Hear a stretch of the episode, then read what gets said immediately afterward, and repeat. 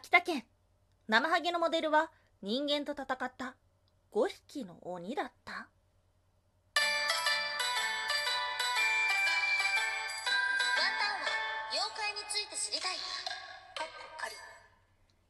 空飛ぶワンタンです。ワンタンは妖怪について知りたいカッコカリということでこの番組は普段キャラクター業界で働いているワンタンが日本におけるめちゃくちゃ面白いキャラクター妖怪についてサクサクっと紹介している番組です。はい。この番組のスポンサーはともさまさん。歴史とか世界遺産とかを語るラジオなど放送されています。詳細はツイッターにありますので、ぜひぜひ番組概要欄からチェックしてみてください。はい。今日はなんだか全然口が回っていないワンタンではありますが、毎週木曜日は、妖怪日本一周、かっこかり、ということで、まあ今このコロナ禍でなかなかね、他都道府県に行くのは難しいんですけども、ゆくゆくね、他の地域に旅行とか行けるときに、あ、何々県といえば、なんとかの妖怪だっていう風に思えるようになったら素敵だと思いませんか？はい、そんな1年間をかけたワンタンの日本一周の旅でございますが、今日お届けする都道府県は、秋田県。はい、秋田県県庁所在地は秋田市ですが、さてさて、秋田県といえば何を思い浮かべますか？うん。生ハゲ秋田小町きりたんぽ秋田美人秋田犬はたはたあとはお米が美味しい水がきれいなので日本酒とかまた白神山地えっと世界遺産ですねはいだったりとかあとは妖怪の世界ではめちゃくちゃ有名な妖怪ぬらりひょんも秋田県の妖怪なんです。はいそうですね。ワンタンは秋田県行ったことないんですけども何々県といえば？と言ってこれだけ具体的な単語が出てくるのって結構少ないと思うんですよね。あれ意外と秋田県のこと知っとるやんっていう風に自分でも思ってしまいました。どうでしょうか？はい。またですね東京の有名な渋谷駅にいるハチ公っていうのも1923年に秋田県で生まれた秋田犬なんです。はいそんな秋田県の中で今日紹介するのは生ハゲ。はい、まあ、生ハゲっていうとねうん、あれは、あれは、なんだろう。神様なのかな？鬼なのかな？うん。そう思って調べていくと、いろんなことが分かりました。今日は生ハゲについて2つに分けてお話をしていきましょう。まず1つ目、生ハゲは鬼ではない。その語源とは ?2 つ目、由来は5匹の鬼赤神神社の伝説。はい、ということで、まず1つ目、生ハゲは鬼ではない。その語源とはということですが、まあ、生ハゲというと神様だと思いますか？鬼だと思いますか？まあ、あの角がね、どうしてもインパクトがあるので鬼かなっていうふうに思ってしまいがちかもしれませんが、生ハゲというのは、怠惰や不和、そういった悪事をダメだよっていうふうに言ってくれたりとか、災いを払ってくれたりする神様なんです。うん。あの鬼の角っていうのも近代になってから付け加えられていった設定なんていうふうにも言われています。その語源とは、冬にいろりに当たっていると手足に低温やけどができてしまってそれがナモミアマと言われているそうです。そしてそれを剥ぐことで怠け者を懲らしめて災いを払い祝福を与えるという考えがあったことからナモミハギがなまって生ハゲになった？うんどういうことだろう？色にあいろりに当たってるっていうことは休憩しているっていうことだからそれを剥いで剥いでよしよし仕事するぞっていうことかな。あそれだったらでも怠け者を懲らしめるっていうのもつながるかもしれない。へえちょっと今自分でへえって思っちゃったんですが違ったら違うよって教えてください。はいそんな神様生ハゲではありますが一説によるとあの行事自体は鬼が作ったなんていう風に言われているそうです。はい、今日の2つ目。由来は5匹の鬼赤神神社の伝説ということですが。はい、昔々、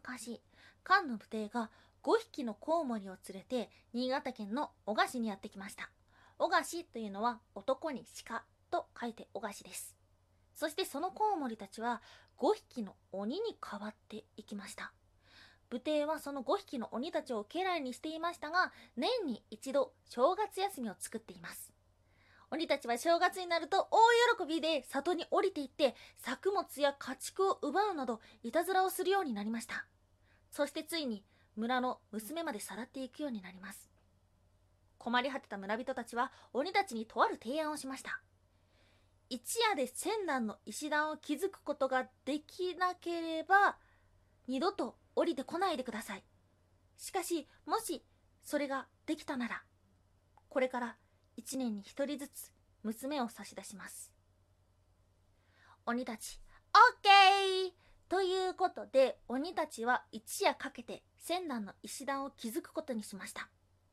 よしよしよしよしっていう風にやってると着々と積み上げていきついに999段目になりますあこれは大変だと村の人たちが思った瞬間に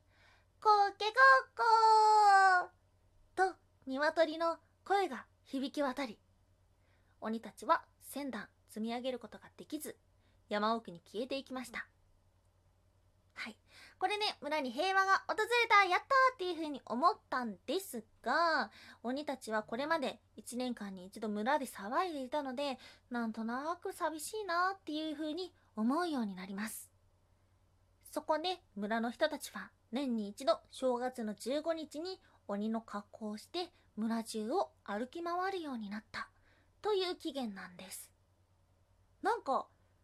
えっていう風に最後思ってしまったんですがもしかしたら鬼たちもいたずらはするものの村の人たちとも仲良かった時があったのかもしれない。ちょっぴり切なくなってしまうお話なんですが実はオチっていうのはですね別のものもあって鬼たちは石段を積み上げることができずちくしゃーっていう風に悔しがって杉を引っこ抜いて逆さにバッと刺したそうです。それを見た人たちはえやっぱり鬼って怖いっていう風に思って鬼にたたられないように毎年鬼の格好をして十分なご馳走を山に献上するというような行事になった。という説などもあります。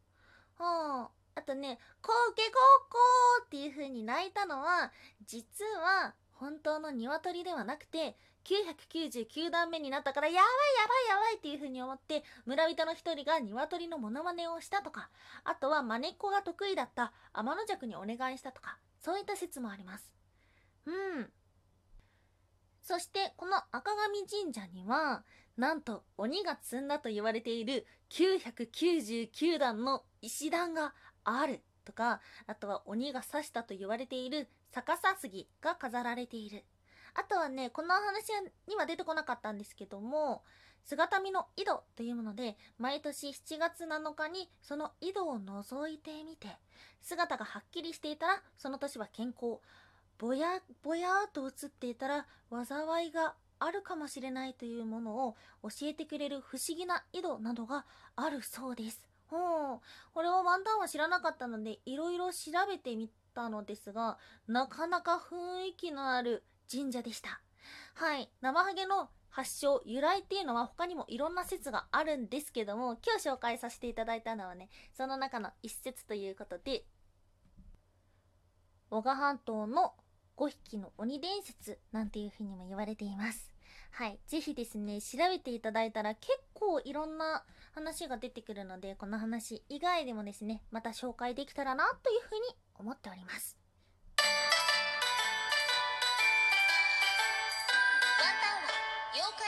知りたいかっこ仮おやすみもいもい。通販で買った段ボール、早く処分したい。はい、おやすみムームーというのはワンタンがポエムプーグと言いたいコーナーです。テンポームがなんだかよくわかってないから、ポエムプーグでしか言えないコーナーです。はい。そうなんですよ。なんかその通販で段ボールで届くその段ボールって、あの倉庫とかで保管されているから、だから昔なんか、まあ、都市伝説というか本当なんですけどもその段ボールとかに虫が卵を植え付けてみたいな話を聞いてもうゾウゾウゾウゾウゾウってなってもう一日でも早く手放したくて仕方がないけどけどね今2枚あるんですよ。早く捨てたい。怯えワンタンです。はいということで今日はと生ハゲの一つの由来伝説のお話をしましたがいかがでしたでしょうか？なかなか調べていて興味深いなっていうようなお話はあったんですけどもどこぐらいまで知ってるんだろう？秋田県の人とかはみんなこのお話知ってんのかな？なんかそんなことも調べながら気になってしまいました。はい、この都道府県こんな面白い話があるよとか、もしくはこの放送を聞いてくださった秋田県の皆様、ああ、こういうのもあるんだよみたいなことがあったら、ぜひぜひ教えてください。はい、ということで今日もお聴きいただきましてありがとうございました。以上、空飛ぶワンタンでした。